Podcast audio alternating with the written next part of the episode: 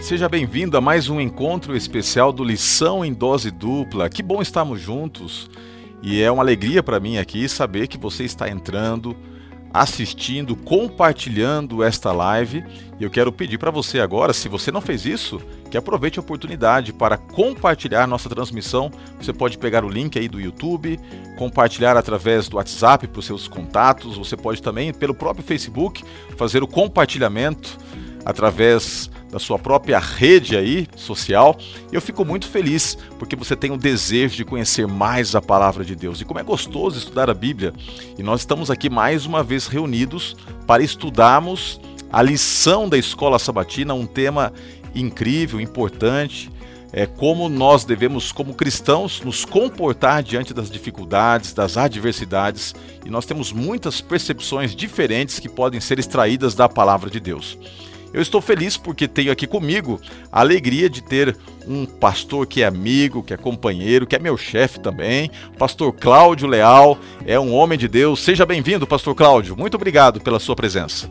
Olá, pastor Roger, um prazer estar mais uma vez nesse Lições da Bíblia e estar com você que nos assiste, ouvindo ou vendo estas imagens e crescendo conosco no conhecimento da palavra de Deus e também na confiança na direção de Deus na nossa vida. Seja bem-vindo e Deus nos abençoe nesse estudo.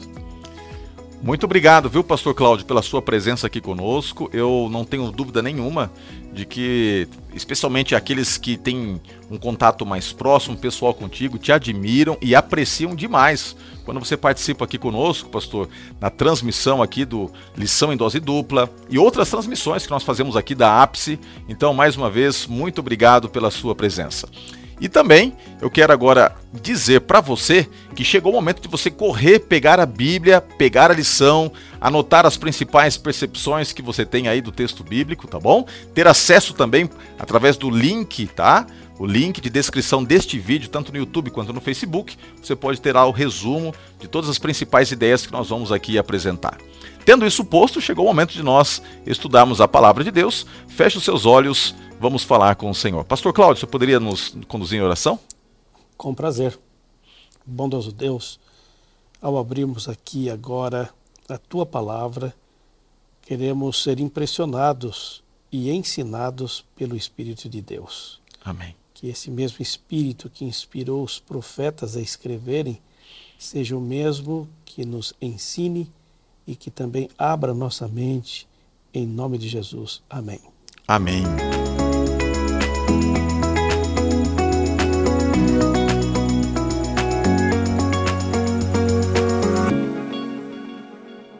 O tema desta lição, como um todo, é o sofrimento, mas de maneira específica, essa semana nós estudaremos uma temática que tem por título Calor Extremo.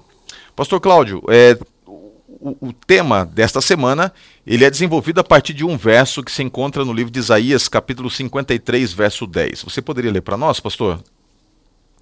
Com certeza. Ao Senhor agradou esmagá-lo fazendo-o sofrer. Quando ele der a sua alma como oferta pelo pecado, verá a sua posteridade e prolongará os seus dias, e a vontade do Senhor prosperará nas suas mãos. Muito obrigado, é, pastor. Nós já vamos daqui a pouquinho analisar de maneira assim mais próxima e intensa este verso, mas diante das muitas situações de dificuldades que nós temos na vida, algumas se sobressaem. Algumas elas podem ser comparadas ao calor extremo de um cadinho que é colocado sobre altíssima temperatura. Nós usamos aí várias vezes a terminologia crisol, né? Crisol, um local em que o metal é colocado para ser purificado. E a temperatura vai aumentando, vai aumentando, vai aumentando, e, e chega um momento que ela está no do padrão, né? Mas às vezes pode ser que a temperatura extrapole e atinja, é, com certeza, é, um, um tipo de patamar que às vezes pode até colocar tudo a perder o refinamento.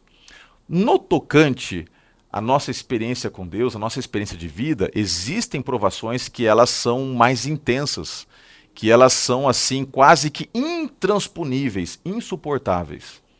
Eu acredito, pastor Cláudio, que algumas dessas tribulações poderiam ser linkadas aqui agora, elencadas, né? É, você poderia nos dar um exemplo, pastor Diego, situações que realmente nos fazem até às vezes questionar a, a, presença de Deus. Alguns, no calor de uma situação tão extrema, chegam a questionar até a existência de Deus, né? Mesmo que no passado estivessem ali firmes na fé, porque tem situações que são diferentes, né? É verdade, pastor. Todos nós passamos por crises e essas crises são diferentes de pessoa para pessoa. O que é uma crise para um pode não necessariamente ser crise para o outro. Há um outro aspecto também que, que vai ficar um pouco mais claro um pouco mais adiante na lição, é que a crise também é diferente dependendo do momento da vida que você está. Uma pessoa mais jovem tem mais resiliência para suportar uma crise do que alguém que já está na fase final da vida, na sua fase de, de cansaço da vida, não é? Mas enfermidades, crises familiares, problemas econômicos, até problemas políticos, é, como uma guerra, um, um, um, país dividido pode afetar as pessoas, é, um divórcio, e dizem os especialistas que o divórcio está muito próximo ao sofrimento que a morte produz. Uma pessoa que perdeu um ente querido e alguém que está se divorciando, o sofrimento é quase de igual medida. A perda de um filho, que é uma coisa quase inconsolável. Então, existem muitas situações que podem ser encaradas como crise na vida de um ser humano. E elas podem dar a sensação de mais intensidade num momento da vida do que em outro, não é? Então, todo ser humano está sujeito a enfrentar essas crises. Há um autor americano que ele usa uma frase interessante. Ele diz assim: se uma provação não chegou ainda à tua casa, espere sentado, porque ela virá e ela chegará a cavalo. Ou seja, pode demorar um pouquinho, mas ela vai chegar. Todos enfrentarão crise em algum momento da vida. Então a questão não é se vamos passar por crise ou não, porque todos passaremos. A pergunta é como reagiremos diante desta crise, não é? E aí é que a lição se concentra mostrando como diferentes personagens da Bíblia enfrentaram as crises sem perder a confiança na direção de Deus. E é exatamente por isso que a gente tem que ter essa, essa vivência com Deus cada vez mais estreitada, porque algumas situações elas só podem ser superadas pela bagagem que você construiu com Deus no passado, porque é, eu não queria aqui fazer essa classificação, mas eu vou fazer. Nós temos às vezes que nos deparar com probleminhas, outras vezes são problemões, né? Você perder um emprego é uma coisa, você perder um filho é outra coisa. Uhum. Você, é, de repente, ser é, vítima de uma fofoca na empresa, é, de, um, de um problema de desavença familiar é uma coisa. Agora, você passar por uma situação de divórcio, como o pastor mencionou, é outra coisa. Então, é, não querendo aqui quantificar, qualificar, mas de certa forma é, é, quase que impossível fugir dessa, dessa realidade, nós nos deparamos com situações mais extremas. E a Bíblia vai colocar agora alguns personagens bíblicos que se depararam com esse calor extremo, com as situações extremas. E o primeiro personagem que é apresentado aqui pelo autor e escolhido por ele é Abraão. Abraão, né, que depois torna-se Abraão, ele passa por uma crise tremenda. É interessante que o livro de Gênesis, nós vimos isso no trimestre passado, ele tem um, um ponto central. Né? Esse ponto central, as bordas, as extremidades, é, tem a ver com a história de Abraão. A, a história de Abraão ela, ela ocupa uma temática central no livro, talvez porque ela ilustre o plano da salvação de maneira muito vívida. E ela começa lá em Gênesis 12 com Deus se manifestando para Abraão e falando que ele deveria ir. A expressão que nós encontramos ali em Gênesis 12 é ler lerá. Sai da tua terra e vá para o local que eu te mostrarei. E ele sai. Só que ele se depara nessa jornada com problemas, com dificuldades, e muitas vezes a fé dele é vacilante.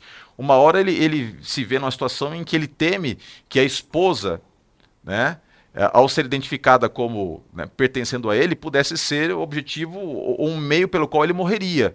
Então ele mente, ele tropeça aqui, ele tropeça lá, e embora outras vezes acertasse na sua confiança, Deus diz: Olha, você vai ter um filho, e tem um momento que ele é, ri de Deus, ou seja, ele tem uma fé oscilante, mas que ao mesmo tempo vai sendo fortalecida. E quando chega no capítulo 22, nós encontramos um homem maduro, talvez preparado para enfrentar a maior provação que um pai pode passar na vida. Que não é apenas saber que o filho está prestes a morrer, mas entender que Deus está pedindo para que ele mate o próprio filho, né? Então agora no capítulo 22, verso 1 e 2, nós lemos o seguinte: Gênesis 22, se você tem sua Bíblia, pode acompanhar conosco. Gênesis 22, verso 1 e 2 diz assim: Depois destas coisas, Pôs Deus Abraão à prova e lhe disse: Abraão, e ele respondeu: Eis-me aqui. Acrescentou Deus: Toma o teu filho, teu único filho, Isaque, a quem amas, e vai-te, aqui a expressão ler a terra de Moriá, e oferece-o ali como holocaustos. É, holocausto. É quase que inimaginável, né, pastor? Imaginar, é, e com perdão aqui da redundância, mas é quase que impossível imaginar a dor de, de um pai recebendo uma ordem dessa, né? Só tendo muita confiança para passar para um crisol como esse. Então, pastor, você mencionou uma coisa muito interessante. Deus não pede, isso é, é, é, é bíblico, né? Deus não envia uma prova que você não possa suportar. E para que você possa suportar provas, Deus vai permitindo que você passe por diferentes fases com intensidades diferentes que vai preparando alguém para suportar situações de maior crise. E Abraão vem demonstrando ao longo da sua história dependência, confiança em Deus. Em cada crise, às vezes ele tropeça, às vezes ele acerta. Em cada erro e acerto, ele cresce na compreensão e na confiança em Deus, até que chega um ponto em que Deus é, imagina que ele está apto para enfrentar uma prova dessa natureza. Então, é interessante notar, e aqui no, neste comentário de domingo, eu volto a, ao que eu mencionei anteriormente, diferentes fases da vida tornam a intensidade da provação diferente. Aqui Deus diz: Deus guardar a sua última e mais rigorosa prova a Abraão, quando o farto dos anos já estava muito pesado sobre ele e ele almejasse o repouso das ansiedades e trabalhos. Então, foi, como você disse, uma, uma aprovação inimaginável. Mas sempre é bom lembrar que se Deus permite, é porque Deus crê que você é capaz de suportar esta prova pela graça dele. Deus não faz nunca, Deus nunca permite uma prova com o intuito de levar alguém ao sofrimento, mas para retirar dele o pecado.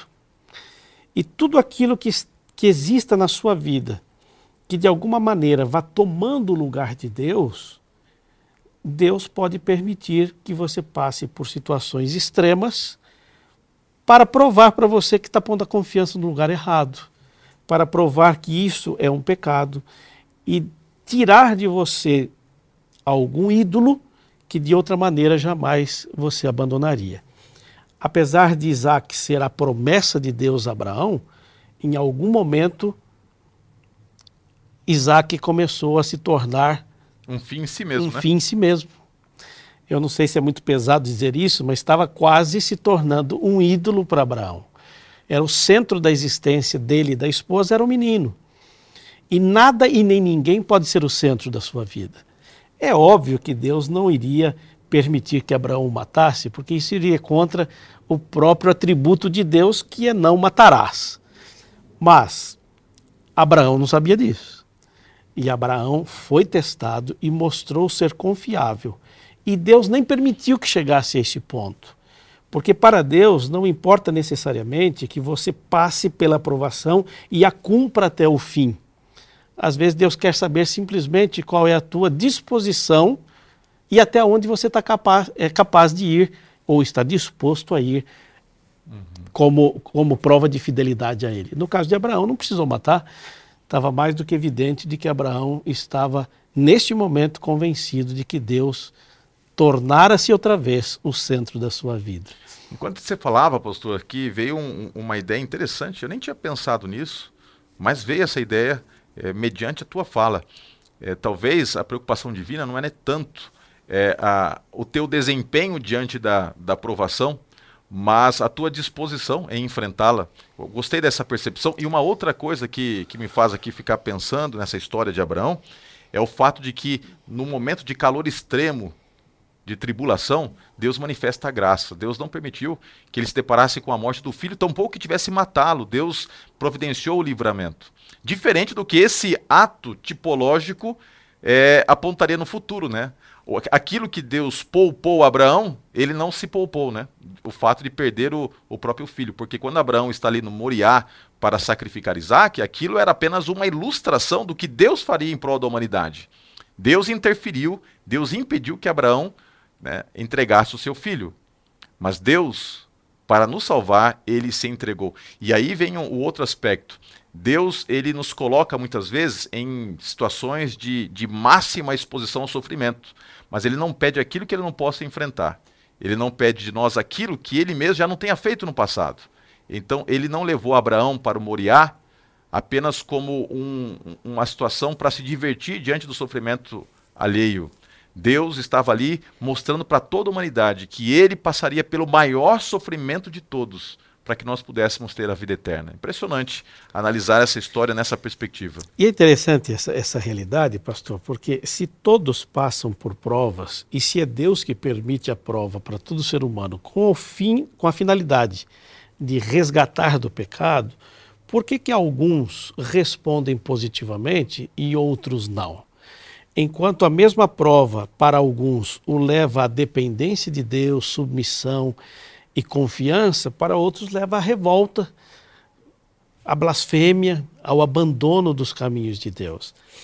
Se nós somos conscientes de que Deus não envia prova, mas Ele permite que ela sobrevenha para o nosso bem, então seria mais sábio, em vez de lutar contra a prova, seria buscar entender o que Deus quer nos ensinar por meio de tal prova. Né?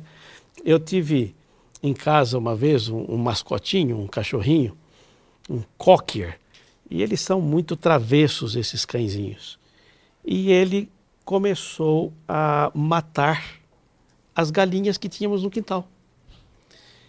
E todas as vezes que chegávamos de algum lugar, encontrávamos duas, três mortas e ele feliz, como se quisesse nos mostrar um grande feito.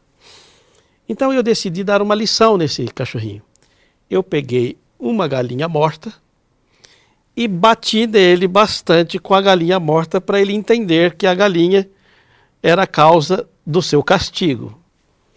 O fato é que o cachorro pegou medo de mim e não da galinha. E todas as vezes que ele me via, ele fugia. Resultado, ele continuou matando galinha, mas fugiu de mim e não tinha mais relacionamento comigo.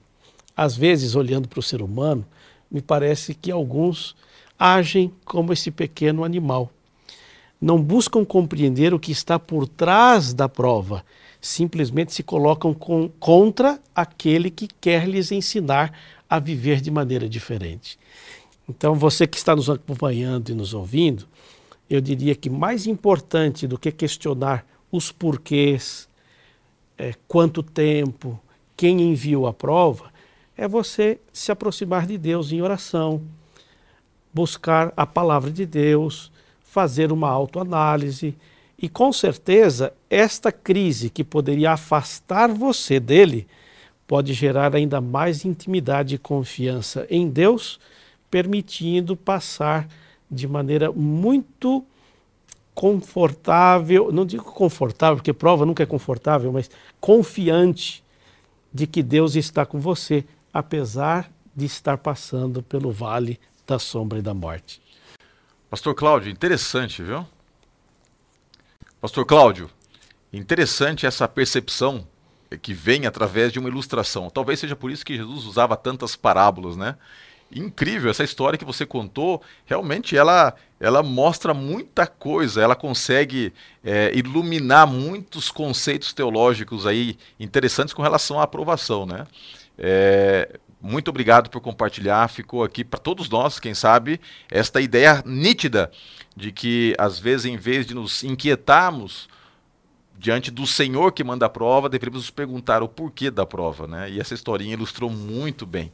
Agora, é, dentre os exemplos bíblicos que são extraídos aqui pelo autor, o primeiro tem a ver com uma realidade associada à morte, né? Ou seja, lógico, Deus evitou a morte, mas apontava para a morte, que pode ser um calor né, extremo dentro de um, de um contexto de provação. Agora, o próximo exemplo é um exemplo que tem a ver com a parte matrimonial, relacional, que também é um calor extremo. Eu acredito que muitos que estão talvez aí assistindo essa transmissão estão passando por dificuldades matrimoniais, relacionais e como isso machuca, como isso é, traz exaustão física, espiritual, emocional. E nós temos um caso bem singular que é o caso de Oséias. Nós não vamos encontrar na Bíblia nada parecido com o que Oséias vivenciou. Oséias era um, um jovem cheio de sonhos, expectativas, queria formar uma família, queria casar-se e de repente Deus dá a notícia: olha, você vai casar mas a pessoa que é encaminhada por Deus para ser a sua esposa estava muito longe de qualquer tipo de ideia prévia que ele tinha. Então eu convido você a abrir a Bíblia aí no livro de Oséias e nós vamos ver o que aconteceu com Oséias e como isso também nos ensina ainda hoje. É, Oséias, no capítulo 1, nós encontramos o seguinte. Verso 1: Palavra do Senhor que foi dirigido a Oséias, filho de Beeri, nos dias de Uzias, Jotão, Acas, Ezequias, reis de Judá, e dos dias de Jeroboão, filho de Joás, rei de Israel.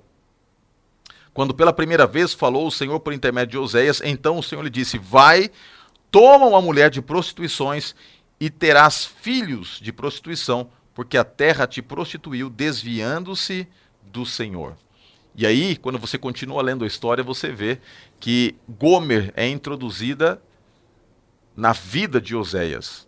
Há um grande debate teológico, especialmente nos comentários que são feitos aqui por especialistas, no tocante ao que seria esta mulher de prostituições. Alguns dizem que Gomer já era possivelmente uma prostituta. Outros dizem que Deus está antecipando o futuro e mostrando que ela se tornaria prostituída no processo. Mas, independente disso, o caráter daquela mulher não era um caráter que você talvez gostaria de ter no seu cônjuge. E, enfim, a Bíblia diz que ela trai e chega até um momento, que é para mim um dos momentos mais cruciais da história, em que ela não apenas vai para a casa do amante, mas ela fica presa na casa do amante. Oséias está destruído e Deus chega para Oséias e fala assim: Oséias, seca suas lágrimas, vai buscar tua esposa. E quando ele chega lá, ele tem que pagar, já pensou, pastor Cláudio? Ele tem que pagar para o amante. Olha que situação de humilhação. Você chegar na casa do amante e dizer, olha, dá uma esposa, não dou não. Se você quer, tem que pagar. Você saber que a tua esposa teve intimidade física com outro homem, você tem que pagar aquele homem para que ela possa, então, voltar para sua própria casa. E ela tem filhos de, de prostituição em todo esse contexto. E eu fico pensando que essa história que Osés estava ali vivenciando ilustrava o relacionamento de Deus com o seu povo. Deus estava na, nada mais nada menos pedindo que Oséias vivesse de maneira é, literal algo que o Senhor vivenciava ao ser traído por Israel, adoração aos Balaíns, adoração a Baal e a tantos outros ídolos que estavam sendo introduzidos na estrutura religiosa da nação. E Deus diz assim: Olha, Oséias, eu quero que as pessoas olhem para você e você ilustre para essas pessoas aquilo que eu vivo, aquilo que eu sinto quando me, me vejo traído né, por, toda, por toda essa nação que amei, que escolhi e que tenho planos para ela. Então, essa história de Oséias, Pastor Cláudio, de alguma forma nos mostra que a, as relações que nós construímos na, dentro da estrutura familiar podem machucar, e eu acredito que Osés deve ter sofrido demais. Isso porque nós podemos depois ler outras partes aqui, como o capítulo 2, do 1 até o 12, mostra várias, uh, várias etapas desse sofrimento, mas como Osés deve ter sofrido? É uma série de, de sensações que ele deve ter vivido, não é? Você, a Bíblia diz que ela fugiu de casa para com seus amantes, é, que ela teve filhos com esses amantes, era um, um relacionamento vergonhoso e público, então havia vergonha, havia a questão do mau olhar das pessoas para com ele. E é importante ressaltar que a ênfase aqui não é nem em Oséias e nem em Gomer, como você bem mencionou, o personagem central da história é Deus sentindo-se traído por pessoas que prometeram ser fiéis a Ele e que constantemente voltam as costas a esta promessa e se envolvem com qualquer outra coisa que prometa algum prazer, esquecendo-se do Senhor. E é fácil para nós dizer que isso foi Gomer, isso foi para Israel, mas a gente tem que ser honesto para trazer essa história para os nossos dias. Cada vez que eu, que me converti e prometi fidelidade ao Senhor, cometo um pecado consciente, voluntário, que me distancio dos princípios que eu prometi diante de Deus ser fiel, eu sou Gomer e Deus é Oséias tentando me resgatar. No capítulo 2, dos versículos 1 a 12, que o pastor Roger mencionou, a Bíblia mostra aqui alguns métodos que Deus usaria para atrair Israel de volta a si, usando como referência Gomer, não é? Então ele diz: Eu a repreenderei, eu, a eu cercarei o seu caminho com espinhos e levantarei um muro contra ela, para que ela não ache o caminho das suas veredas. Que veredas? O caminho que ela ia buscar o mal, a prostituição, o pecado é, eu reterei a seu tempo o seu trigo, o vinho, a lã, o linho, com a qual ela cobre a sua nudez. Descobrirei as suas vergonhas aos olhos dos seus amantes. Então, aqui alguns métodos de Deus: repreensão, colocar obstáculos no caminho para que você não continue avançando no caminho do pecado. Às vezes, reter bênçãos materiais, comida, roupa, é, para chamar a sua atenção. E finalmente, se nada disso funcionar, o versículo 10 diz: Eu descobrirei as suas vergonhas aos olhos dos seus amantes. Ou seja, chegará um momento em que Deus pode permitir que você passe uma vergonha pública, que os seus erros venham à exposição pública. E qual é o objetivo disso? Te envergonhar? Te humilhar? A Bíblia está dizendo claramente: não é simplesmente para que o pecador se afaste das suas prostituições, que não volte a caminhar por este caminho e retorne para o Senhor que o ama o suficiente para aceitá-lo de volta depois de todos esses erros cometidos. Impressionante isso, pastor, impressionante. Como Deus, quando Ele está corrigindo e talvez aumentando o calor da aprovação, tudo que Ele quer em última instância é a salvação. E, e quando a gente para para pensar na história de, de Gomer, na história de Oséias, talvez a, a, a grande questão aqui é uma interpretação, um entendimento muito correto que o povo de Israel tinha do próprio Deus. Então, quando nós nos deparamos com o fato de que o nosso Deus é um Deus poderoso, onisciente, onipresente, onipotente, mas nós não podemos vê-lo. Eu não vejo Deus, você não vê Deus certo? Nós vivemos pela fé. Israel também é, dependia da fé para caminhar com Deus. Aí entra o elemento chave. Deus está agora materializando através do profeta a relação que ele quer construir com o seu povo. E é uma relação que não mede esforços para buscar aqueles que está se rebelando. Agora, Oséias está sofrendo, ele não está entendendo porque ele está sofrendo, mas ele está ilustrando aquilo que Deus enfrenta muitas vezes comigo e com você. E duas coisas que a lição aqui coloca. Primeiro, era de se imaginar que diante de todo aquele contexto em que a nação sofria e, e, o próprio Deus sofria, a nação sofria devido aos seus pecados. E Deus sofria por amar essa nação rebelde. Então poderia-se ter a ideia, primeiro, de que Deus não estava trabalhando. Isso cai por terra. Porque mesmo quando você está sofrendo, mesmo quando Deus está sofrendo, seja o sofrimento dele, seja o sofrimento nosso, em nenhum momento ele deixa de parar, ou melhor, em nenhum momento ele para né, de trabalhar em prol da nossa salvação. E segundo, o, ponto aqui importante que a lição coloca é o fato de que eles corriam o risco de interpretar mal a maneira como Deus trabalhava. E quando você olha para Oséias, uma única coisa vem à sua mente. Que Deus maravilhoso que está sempre trabalhando do jeito certo. Eu, eu tenho um ditado que eu não gosto muito, que diz que Deus escreve certo é, através de, de linhas tortas. Na verdade, Deus escreve sempre certo. Nós é que podemos interpretar as linhas de maneira equivocada, mas ele sempre está escrevendo certo, com linhas certas. Então, a maneira como Deus está trabalhando sempre é a correta. E ele vai alcançar o final do objetivo, né? É, lá no, no, finalzinho do livro, a gente pode encontrar isso, no, no último capítulo do livro de Oséias, capítulo 14, verso 4, nós lemos o seguinte: Curarei a sua infidelidade, eu de mim mesmo os amarei, porque a minha ira se apartou deles. Ou seja, o objetivo final de Deus era curar a infidelidade de Gomer, era curar a infidelidade de Israel, era curar, é, é ainda curar a minha infidelidade e a sua infidelidade. Portanto, se em algum momento na sua vida você passar por um calor extremo, e pode ser que, coincidentemente, esse calor extremo seja o próprio contexto do seu casamento, da sua família, entenda, como o pastor falou, que talvez Deus esteja querendo curar algo dentro de nós. Né? A provação, às vezes, ela é redentiva, né? ela tem um aspecto redentor, né? de purificar, de nos ajudar a nos, nos é, nos depararmos com a necessidade de cura e clamarmos pela mesma. Então, aqui fica uma história bonita, a história de, de Gomer, Oséias, Israel, Deus, mas que ilustra também a minha realidade, o meu relacionamento com o Deus Criador dos céus e da terra. Nós já vimos dois casos, né?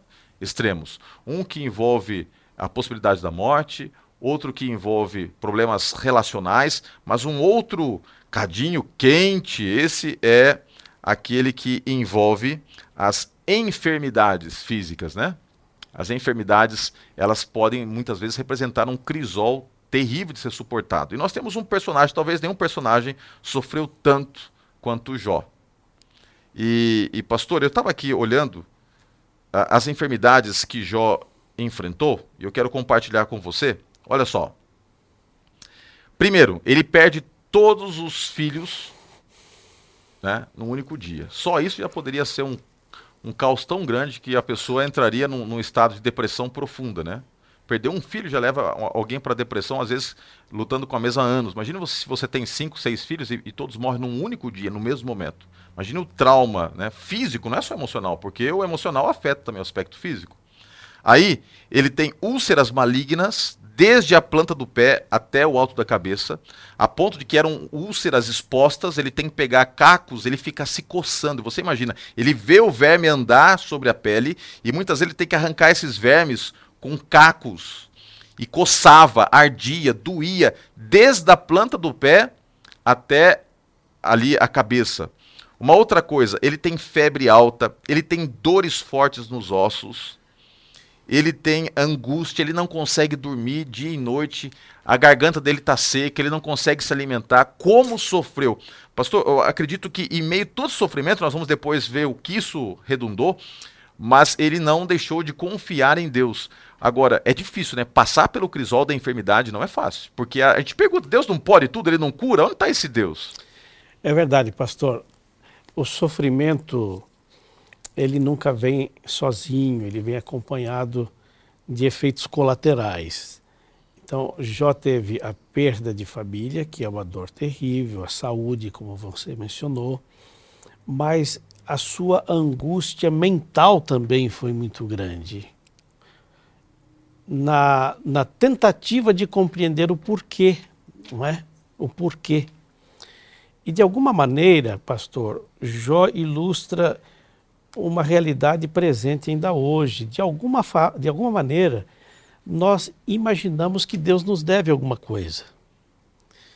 Porque se nós introjetássemos a nossa realidade, que nós não temos direito a nada e que a única coisa que nós merecemos por direito é a morte, nós compreenderíamos que qualquer bem que tenhamos, ele é resultado da graça de Deus, não mérito nosso.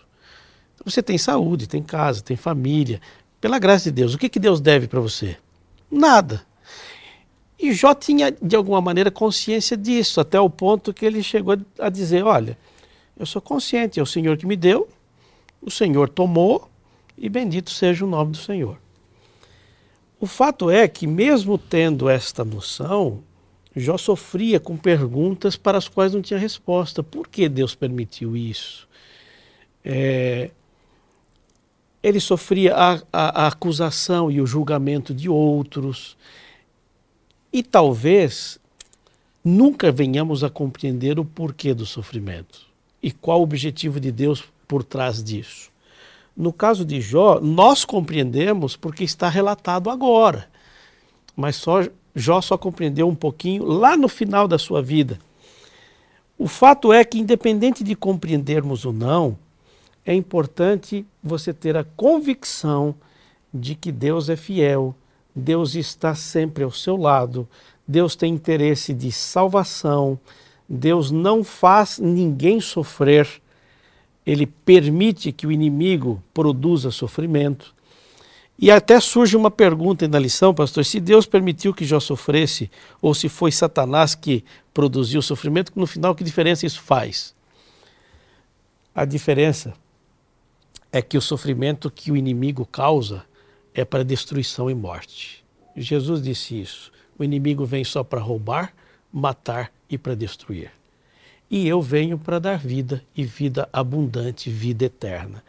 Se você está focado em Deus e tem consciência de que depender dele, mesmo sem entender todas as coisas, é o melhor caminho, o sofrimento, seja qual seja, resultará para você em aprendizado, desenvolvimento espiritual, emocional e, por fim, a salvação.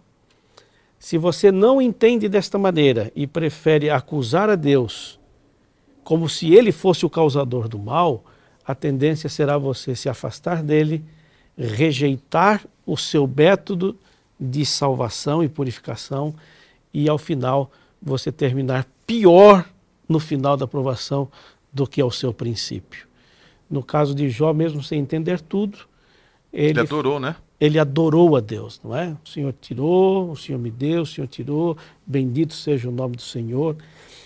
E só para eu fechar aqui e devolver para você, porque tem aí alguns aspectos que a lição nos apresenta de como aprendermos com a lição de Jó.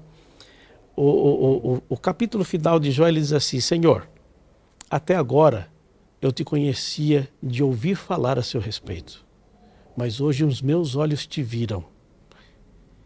E ainda que o Senhor me mate, em você eu confiarei. Que lindo isso, hein?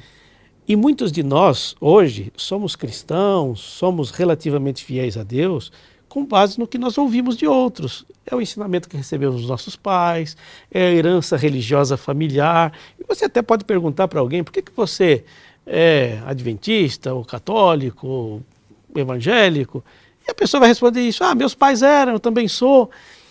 E ao responder isso, eu estou respondendo o que Jó respondeu: olha, eu conhecia você de te ouvir. Mas chega um aspecto da vida que você precisa ter uma experiência pessoal com Deus. E é nesse momento da provação que vai realmente verificar o quanto da sua fé é apenas do que você ouviu falar ou é daquilo que você desenvolveu por experiência com o Senhor. E se você desenvolveu algo, o final da aprovação será um relacionamento tão mais íntimo com Deus, ao ponto de dizer o que já disse: Senhor, eu não entendi nada, mas isso não importa. Ainda que o Senhor me mate, eu nele confiarei. Essa perspectiva, pastor Cláudio, que você trouxe, é uma perspectiva incrível. E ela se enquadra aqui em três lições que o autor coloca. Primeiro, que Jó, ele reconheceu o desamparo dele e que ele não tinha direito a reivindicar nada, ok? Segundo, que Jó reconheceu que Deus tinha o total controle da situação. E terceiro, ele concluiu a sua crença né, na, na justiça divina, dizendo: Bendito seja o nome do Senhor. Ele não tinha a percepção do grande conflito, ele não tinha a percepção que aquilo estava vendo, vindo do mal, mas mesmo imaginando que aquilo estivesse vindo de Deus, ele pensou o seguinte: olha, eu não consigo entender. E se eu não entendo, entre as minhas dúvidas e a minha confiança, eu escolho a confiança. É muito... E uma coisa fantástica dessa história, pastor, antes de a gente passar a seguinte, é que às vezes dá a impressão de Deus ser assim um pouco sádico, né? Deus joga com Jó diante de Satanás. Olha, faz lá o que você quiser com ele. Pode, pode testar. Na verdade, o personagem principal dessa história não é Jó. O que estava em jogo ali era Deus e o seu caráter. Porque a acusação que Satanás fazia não era contra Jó, era contra Deus. Você suborna as pessoas. Jó é fiel para você porque você dá tudo o que ele quer. No momento em que Deus permite a aprovação de Jó, quem está com o caráter em jogo é Deus.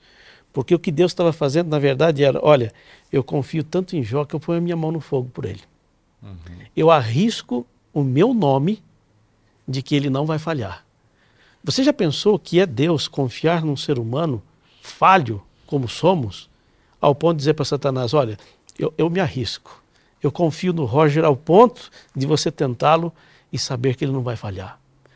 Então, a história de Jó revela uma grandeza de confiança de um Deus apostando no seu sucesso e acreditando que, apesar dos pesares, você é capaz de ser fiel e louvá-lo apesar do sofrimento. Seria o mesmo que imaginar que Jó, através dessa história, demonstra a fé que ele tinha em Deus, mas também a história mostra que Deus tinha fé e confiança Jó. nele. É uma relação de amizade e intimidade tão grande entre Deus e um ser humano que se coloca à disposição dele, que é difícil de entender a história, mas nesse contexto a gente vê a beleza de um Deus que se arrisca acreditando de que você é capaz de ser fiel, mesmo sem ser beneficiado materialmente. Impressionante. Queridos, quantas lições, na verdade, olha só, nós estamos estudando apenas algumas biografias. Eu fico pensando como seria se nós tivéssemos a oportunidade de estudar aqui dezenas de biografias e tirando percepções diferentes de como pessoas que passaram por um mundo de dificuldade, de lutas, enfrentando sofrimento e venceram, como poderiam nos inspirar. Por isso que eu, eu penso assim, que talvez não haja melhor maneira de você é, deparar-se com o sofrimento e superá-lo do que você separar tempo para ir para a Bíblia. Porque quando a gente vai para a Bíblia, Deus fala conosco, nós somos curados, nós encontramos nem sempre as respostas, mas a força necessária para passar por aquilo que nós estamos vivendo no presente. E, e olhando para essas muitas histórias, nós temos mais uma biografia que é apresentada aqui, que é a biografia de Paulo. Paulo sofreu demais, né? Paulo ele passou por muitas lutas e, e Paulo foi realmente colocado no calor extremo também estava aqui dando uma olhadinha nas coisas que Paulo enfrentou, e Paulo passou por muitas coisas. Né? Ele, ele coloca aqui o seguinte: é, recebi cinco vezes dos judeus 39 açoites. O que Cristo passou um pouco antes da cruz, que a gente fica horrorizado, né? Ele passou por um, uma série de tortura e foi ali chicoteado por 39 vezes. Diziam os historiadores que ninguém suportava o quadragésimo açoite, ele passou, Paulo, cinco vezes por aquilo que Cristo passou, um pouco antes de ser crucificado. Três vezes ele foi golpeado com varas, apedrejado a ponto de as pessoas acharem que ele estava morto. E quando foram recolher o, o pseudo cadáver, perceberam que ali ainda tinha alguém respirando. Imagine quanto tempo ele passou se recuperando, aquelas pedras terríveis que devem ter desfigurado o rosto, o corpo, quebrado partes do seu corpo, né? Ele passou por naufrágio, ele diz o seguinte: passei por naufrágio, passei uma noite e um dia exposto à fúria do mar, estive continuamente viajando de uma parte a outra, enfrentei perigos nos rios, perigo de assaltantes, perigos dos meus compatriotas, perigos dos gentios, perigos na cidade, perigos no deserto, perigos no mar, perigos dos falsos irmãos, trabalhei arduamente, muitas vezes fiquei sem dormir, passei fome e sede, e muitas vezes em jejum suportei frio e nudez. Depois você pode ler toda a lista lá em 2 Coríntios capítulo 11, a partir do verso 23. Mas o ponto aqui é o seguinte: mesmo passando por todos esses perigos, ele não perdia a esperança. E a palavra esperança, embora assim, na minha percepção seja um pouco meio desgastada no meio adventista, né? Porque tudo a gente fala esperança, esperança, esperança. Mas se você para para analisar, é uma palavra muito profunda, porque ela demanda confiança enquanto você espera. Esperar não é fácil. Nós somos muito afoitos, né? Então, ninguém gosta de ficar lá no banco, na fila, esperando. Ninguém gosta de ficar, às vezes, esperando a internet carregar. A gente quer tudo para ontem. Agora, mesmo sendo às vezes afoitos e tudo mais, essa palavra nos coloca num contexto que muitas vezes, para que as coisas aconteçam, nós precisamos esperar, sem sair da fila. Ou seja, esperar entendendo que Deus vai se movimentar e na hora certa, do jeito certo, ele vai agir. E Paulo é um exemplo disso. É, é interessante perceber que essas histórias e o relato dos sofrimentos nunca é para gerar em nós pena desses personagens bíblicos. Ao contrário, é para nos motivar a reagirmos positivamente como eles reagiram. Porque, pastor, Deus sabe de uma coisa quanto à nossa natureza. A gente só aprende as coisas fazendo. Como que uma criança aprende a falar? Falando. Como uma criança aprende a andar? Andando. Como que alguém aprende a nadar? Nadando. E como alguém aprende a desenvolver aspectos positivos do caráter, por exemplo, com a paciência? Aliás, cuide com as orações que você faz, porque a oração ela, ela, ela é respondida. Agora, como que Deus gera paciência em alguém que pede por paciência?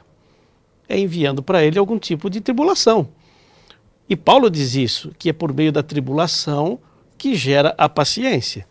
Como que Deus nos ensina humildade? É sendo provocados a sermos orgulhosos. Como que Deus é, é, nos ensina a sermos, sei lá, todas as lições que Deus quer nos ensinar só é possível por meio da experiência prática. E então Deus cria ou permite que situações se criem ao nosso redor para provocar a sua natureza e gerar em você uma reação contrária à provocação que você está recebendo. Então, Deus quer que nós sejamos mansos. Como que eu vou aprender a ser manso? É toda vez que você me provocar, em vez de eu revidar, eu controlar o meu impulso pela graça de Deus. Eu vou me tornando manso. Como eu vou me tornar paciente? É convivendo com gente chata. Você aporrinha a minha vida e eu não perco a paciência com você, porque eu me controlo e vou pedindo Deus força para isso. E no caso de Paulo, não foi diferente. Paulo era uma pessoa impetuosa, Paulo era uma pessoa de caráter forte, Paulo tinha argumentos muito bons, é, tanto que aquele primeiro momento antes de conhecer a Cristo, todas essas características eram usadas para o mal. Ele era impulsivo, ele era colérico, ele era rápido, ele era enérgico. E Deus procura transformar esses impulsos usados para o mal para ser um homem de bem. Eu gosto do que Paulo diz em Filipenses capítulo 4, porque ele diz assim: Olha, eu aprendi a contentar-me com o que eu tenho. O que, que significa eu aprendi? É que ele foi ensinado. Como que Deus ensinou? Através dos sofrimentos. Das tribulações. Agora, Paulo foi humilde para passar pela tribulação e dizer: não, eu preciso aprender algo. E eu aprendi a contentar-me com o que tenho. Sei estar abatido, sei estar em abundância. Em toda maneira, em todas as coisas, eu já estou instruído, tanto a ter fartura como a ter fome, ter abundância como a padecer necessidade. Mas qual foi a lição real que Paulo aprendeu? Ele relata no versículo 13: O que eu aprendi é que eu posso todas as coisas em Cristo que me fortalece. Isso é maravilhoso, pastor. Que coisa incrível. Ou seja, essa frase dele reflete a esperança que ele tinha, né? Claro. E, e, e, talvez essa esperança ela possa ser assim mais visualizada, né? Se nós formos agora usar um exercício de imaginação, quando ele está lá preso para morrer, que talvez seria, obviamente, que foi a, a, provação derradeira, ele não escreve para Timóteo chorando as pitangas, né? Lógico, ele lamentou, estou aqui sozinho, uhum. todos me abandonaram, mas o foco dele não está no contexto que ele está vivenciando ali, mas sim em exaltar o que ele conseguiu construir com Deus. Com Combati Deus. o bom combate, completei a carreira, guardei a fé, e desde agora a coroa da justiça me está aguardada, a qual o Senhor, reto juiz, me dará aquele dia, e não somente a mim, mas a todos aqueles que amarem ou amam a sua vinda. Olha que coisa linda. Por mais que ele estivesse sofrendo e sabendo que a última aprovação viria logo ali na esquina, ou seja, ele morreria decapitado, foi uma morte muito cruel, mas ele nem por um momento deixou de ter esperança de que um dia veria Jesus voltar com poder e grande glória. Eu gosto muito de uma citação do Espírito de Profecia que diz que no momento que ele estava para ser decapitado, Deus concedeu para ele a mesma visão que Estevão tivera um pouco antes de ser morto apedrejado. Porque Estevão, quando está para ser apedrejado, ele olha e vê Jesus assentado à destra do Pai, olhando para ele, sorrindo, é, quase que vibrando pelo ato de coragem que representava e dignificava o próprio nome do Senhor. E Paulo agora aquele que participara indiretamente na morte de Estevão estava podendo glorificar a Deus através do último grande e derradeiro sofrimento, mas sem perder a esperança, que aquela visão logo se consolidaria num encontro, e o um encontro esse que vai ser lindo de ser presenciado, viu? Eu fico imaginando, dentre os muitos encontros, eu quero estar bem pertinho daquela cena, quando Jesus é, abraçar Paulo. Vai ser incrível visualizar esta cena no final do grande conflito. O encontro de Jesus com várias pessoas vai ser impressionante. Eu fico imaginando Jesus com Pedro, Jesus com Adão, também vai ser incrível, mas eu fico imaginando Jesus com Paulo, vai ser impressionante. E pastor, eu, eu mencionei um aspecto da tribulação de Paulo, nas palavras dele, eu aprendi. Então, a tribulação tem o propósito de ensinar. Mas tem um outro propósito ainda, na vida de Paulo se torna claro, que está relatado aí em 2 Coríntios, Coríntios capítulo 1, versículo 4, quando ele diz assim, é ele que nos conforta em toda a nossa tribulação, é Deus que nos conforta. Para quê? Para podermos consolar os que estiverem em qualquer angústia, com a consolação com que nós mesmos somos contemplados por Deus. Então, Deus quer nos ensinar para que você ensine outros. Deus quer nos provar para que você seja motivação e estímulo a outros que estão sendo provados. Só que, como você vai ser estímulo para alguém por algo que você nunca vivenciou? Você entraria para aprender a pilotar um avião cujo professor nunca pilotou um avião? Jamais. A confiança que temos é sempre baseada na experiência de outro. Então, Deus também nos prova para nos tornar uma bênção maior na vida de outros. Porque assim como Deus me provou e eu fui agraciado, superei pela graça de Deus, hoje eu tenho autoridade para dizer: pode confiar, eu já vivi isso. Deus foi fiel na minha vida e vai ser na sua. Até porque, como a gente pode crer que Deus é consolo, conforto, se nós não passarmos pela tribulação? É só a tribulação que nos ensina esta Exatamente. faceta de Deus. Né? Exatamente. Como é que eu posso receber o conforto de Deus se eu estou vivendo na tranquilidade? Não é na tranquilidade que Deus se manifesta como sendo aquele que consola, aquele que conforta é nas tribulações, e eu só posso estender conforto para os meus irmãos se eu primeiramente receber o conforto de Deus. Por isso, talvez um dos motivos da tribulação é nos ensinar. E falando em ensino, pastor, nós precisamos encerrar aqui pelo tempo, mas eu, eu creio que esse calor extremo nos deixa três lições. Três lições, e eu quero destacar as três. Primeiro, o calor extremo não tem por objetivo nos destruir. Ou seja, quando vier uma prova aparentemente insuportável, mas muito forte, isso não é para te destruir ok? Mas quem sabe para destruir o, o pecado, ou implementar em você algo que você não tenha. Segundo, o calor não é para nos tornar miseráveis, mas para nos tornar puros. Ou seja, a aprovação ela desperta em nós coisas que nós não tínhamos antes dela.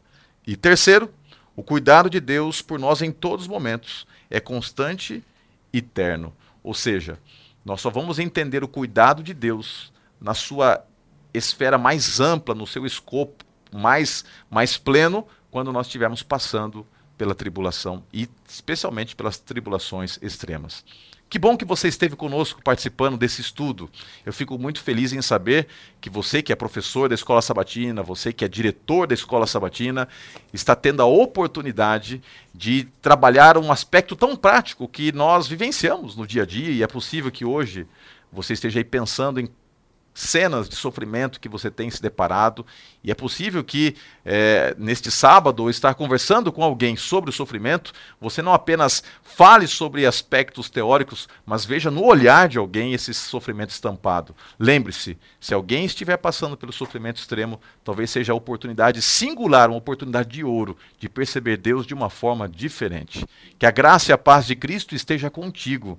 Eu quero orar por você e fazer o convite para que você esteja sempre conosco, participando, tendo também o acesso ao resumo da lição que você tem aí na descrição do vídeo. E lembrando-se sempre, é, é, através do estudo da escola sabatina, da lição da escola sabatina, que nós podemos ter talvez a, a, o impulso necessário para cavarmos a Bíblia de uma maneira ainda mais profunda.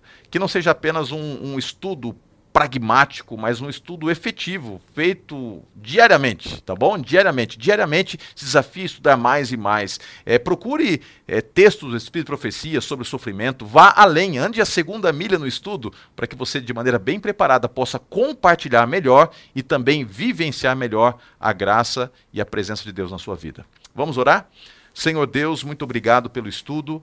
Muito obrigado porque através deste estudo nós tivemos a oportunidade de aprender um pouquinho mais sobre as situações práticas que nos cercam, e especialmente quando nos deparamos com sofrimento e sofrimentos extremos muitas vezes, que possamos ter a percepção e a certeza de que lições podem ser extraídas, mas acima de tudo a tua presença pode ser sentida. Nos colocamos sobre os teus braços de amor, que a tua graça esteja sobre todos nós. Oramos em nome de Jesus. Amém. Muito obrigado, Pastor Cláudio, pela sua presença conosco. Muito obrigado você que participou conosco até agora. Que você tenha um ótimo momento de adoração na igreja quando estiver revisando a lição com aqueles que estão ao seu lado. Deus abençoe a todos.